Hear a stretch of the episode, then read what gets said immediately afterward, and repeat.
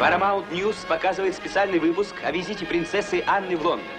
Это первая остановка в ее турне доброй воли по столицам Европы. Англичане встречают ее поистине по-королевски. Тысячи людей приветствуют юную представительницу одной из старейших правящих семей Европы. После трех дней непрерывных приемов и визита в Букингемский дворец, Анна прибыла в Амстердам, где ее королевское высочество присутствует при спуске на воду океанского лайнера. Затем она прибывает в Париж, где присутствует на официальных приемах, имеющих своей целью укрепление торговых связей между ее страной и западноевропейскими нациями. И, наконец, принцесса в Риме, вечном городе, где ее приезд отмечается эффектным военным парадом. Добрый день, с вами я, главный редактор журнала «Кинорепортер» Мария Лемешева. Ах, как хочется, особенно сейчас, когда еще не открыты границы, как хочется отправиться на летние каникулы к морю или в какую-нибудь знаменитую столицу с уникальными памятниками и музеями, ну, например, великий город Рим.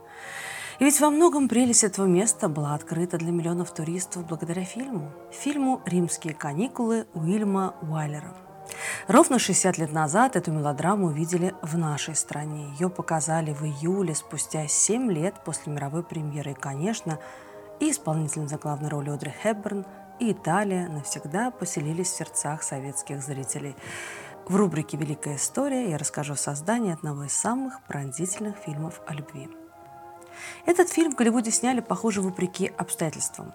Студия Liberty Film, столкнувшись с финансовыми трудностями, отдала идею Paramount Pictures. Там тоже не особо вдохновились историей и решили снять малобюджетку без особых звезд. Сценарий писал опальный автор Далтон Трамбо, который попал в Голливуде в черный список и даже отсидел год в тюрьме за симпатии к коммунистам и критику американского конгресса. Его имя долгое время даже не упоминалось в титрах картины, а заслуженную статуэтку Оскара он получил уже посмертно. Ее вручили вдове автора. На главную роль прочили Кэрри Гранта в этом фильме, но тот обиделся, что его роль выглядит второстепенной, и отказался.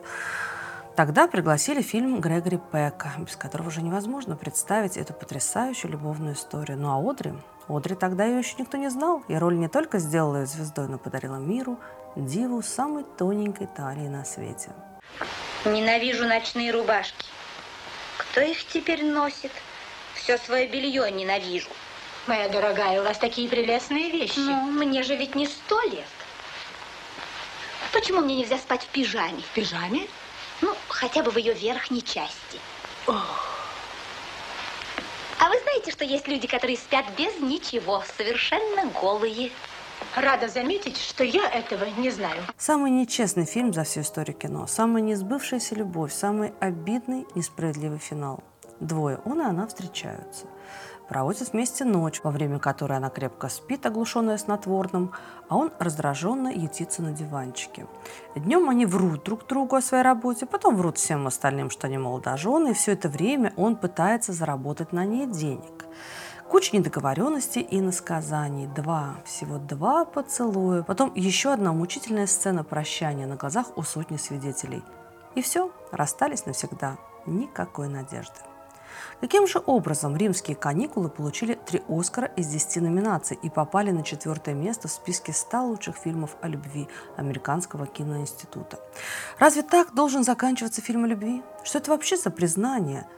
Очень приятно. Я буду вспоминать о моем визите сюда.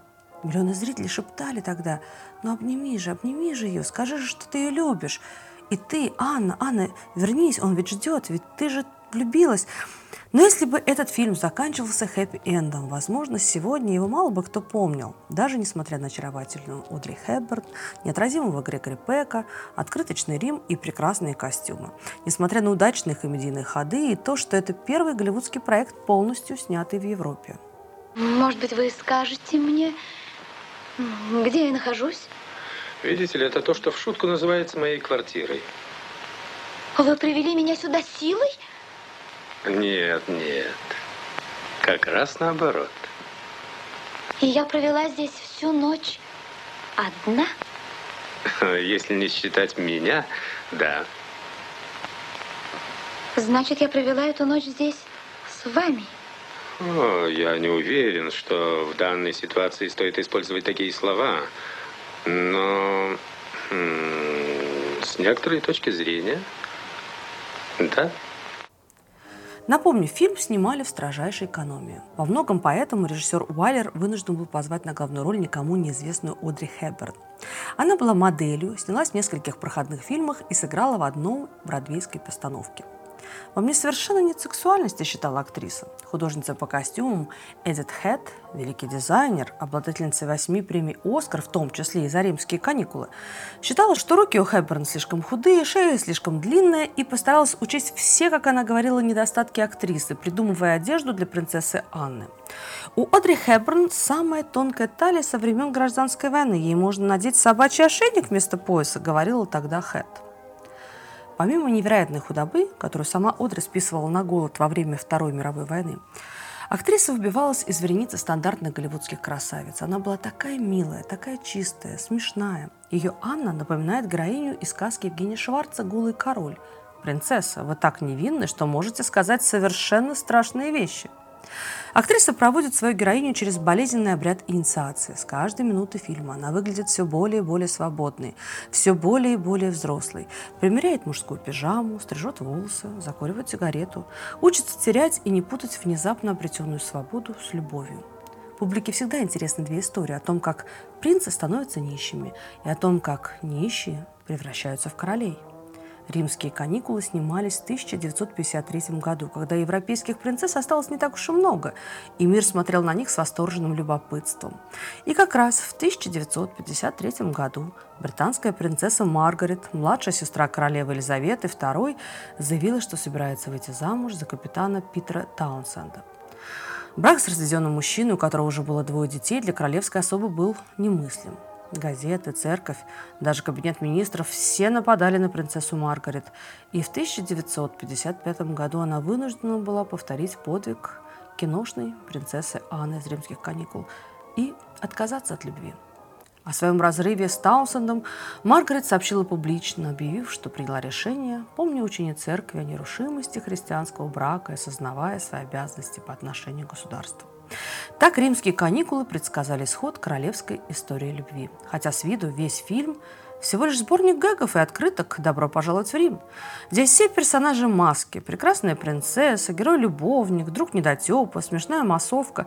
Но из этого маскарада вырастает нечто большее. Как будто в финале кто-то говорит «Каникулы кончились, повеселились и хватит. Веселые маски долой». Я... Мне нужно теперь уходить.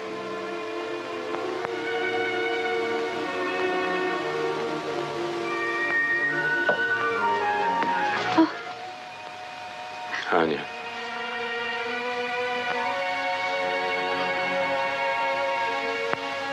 Аня. Я вам должен что-то сказать. Нет, пожалуйста.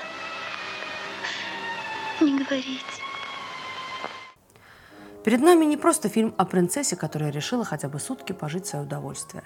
«Римские каникулы» – своеобразная автобиография Голливуда 1940-х, 50-х годов, когда на смену Золотому веку пришли проблемы. Мало того, что с появлением телевидения люди стали меньше ходить в кино, так еще и власть студии ослабла. В 1948 году появился антитрастовый декрет, согласно которому производство и показ кино должны быть разделены – Тогда же в Америке началась охота на ведьм. Обезумевшее параноидальное общество занялось отловом коммунистов и им сочувствующих борьбой с красной угрозой. Европа по сравнению с этим новым средневековьем выглядела крайне привлекательно, да и кинопроизводство здесь обходилось гораздо дешевле. Кроме того, Paramount Pictures в Старом Свете были замороженные средства, которые разрешалось вкладывать только в местную экономику. «Римские каникулы» стали первым уникальным фильмом побега, целиком и полностью сделанным за пределами Лос-Анджелеса. Голливудская принцесса решила сбежать от тоскливой размеренной жизни – но не обошлось без проблем. Техника времени не соответствовала голливудским стандартам. Письма Уайлера – сплошной плач об утраченных негативах и ужасных условиях работы. В Италии то и дело вспыхивали забастовки, а при виде Грегори Пека местные жители превращали съемочную площадку в сумасшедший дом. Уайлер рассказывал, что итальянские режиссеры в ту пору жаловались. Они не в состоянии снимать свои фильмы на римских улицах, потому что люди думают, а вдруг там опять Грегори Пек? Зато в роли итальянской знати снялись настоящие представители благородных кровей. В роли репортеров – реальные журналисты, а массовкой стали римляне. И несмотря на то, что персонажи фильма разъезжают по городу как по страницам путеводителя, останавливаясь у каждой достопримечательности, римские каникулы подкупают своей естественностью. Уста истины. Легенда гласит, если вы солжете и вложите руку сюда, уста немедленно ее откусят. Это очень страшно. Но как решить на это?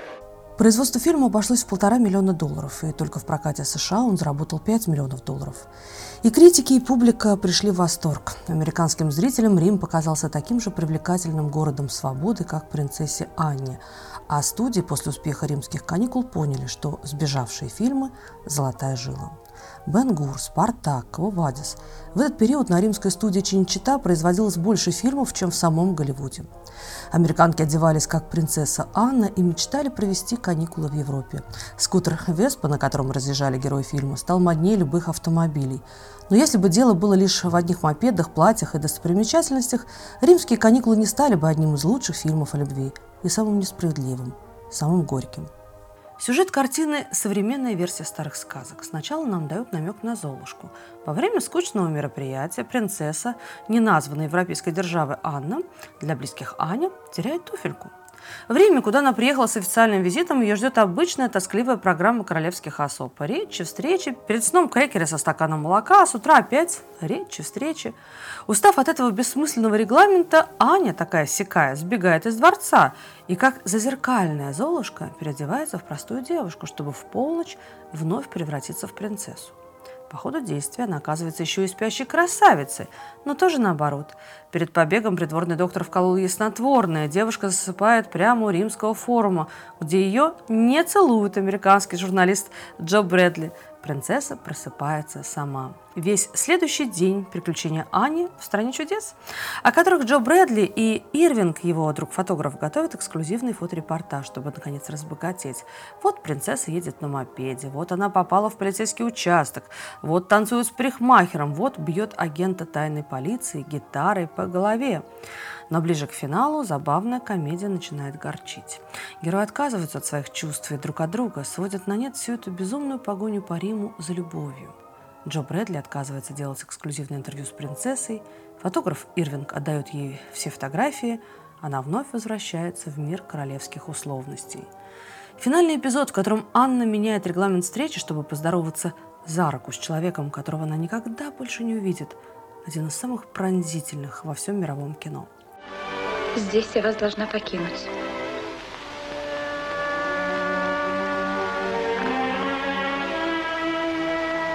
Теперь я выйду, дойду до угла и остановлюсь. А вы оставайтесь в машине и уезжайте. Обещайте мне, что не будете смотреть, куда я пойду. Так уезжайте. И расстаньтесь со мной, как я с вами расстаюсь. Римские каникулы – это сказка не о людях, а о том, что сильнее людей. Деньги, любовь и чувство долга. Вот они, главные герои этого фильма. Жили-были деньги, любовь и чувство долга. И однажды они поспорили, кто из них важнее. И деньги почти сразу же проиграли любви, а потом чувство долга посмотрело на них и сказала, «Очень приятно с вами познакомиться. Я буду вспоминать о моем визите сюда». Еще раз напомню, мировая премьера фильма «Римские каникулы». Мировая премьера прошла 24 августа 1953 года. В Советском Союзе фильм был показан спустя 7 лет, в 60 году. Картина получила 10 номинаций «Оскара», включая лучший фильм года. В итоге три статуэтки достались ленте за сценарий, костюмы и, конечно, Одри Хепберн за лучшую женскую роль. И это действительно одна из самых лучших ролей всех времен и народов. Римские каникулы при всей грусти финала можно пересматривать бесконечно. Что я предлагаю сделать вам в ближайшее время, особенно влюбленным. Не забывайте, что еще больше информации о лучших фильмах на сайте кинорепортер.ру. Я с вами прощаюсь ненадолго. Джо Брэдли, корреспондент American News. Я счастлива, мистер Брэдли.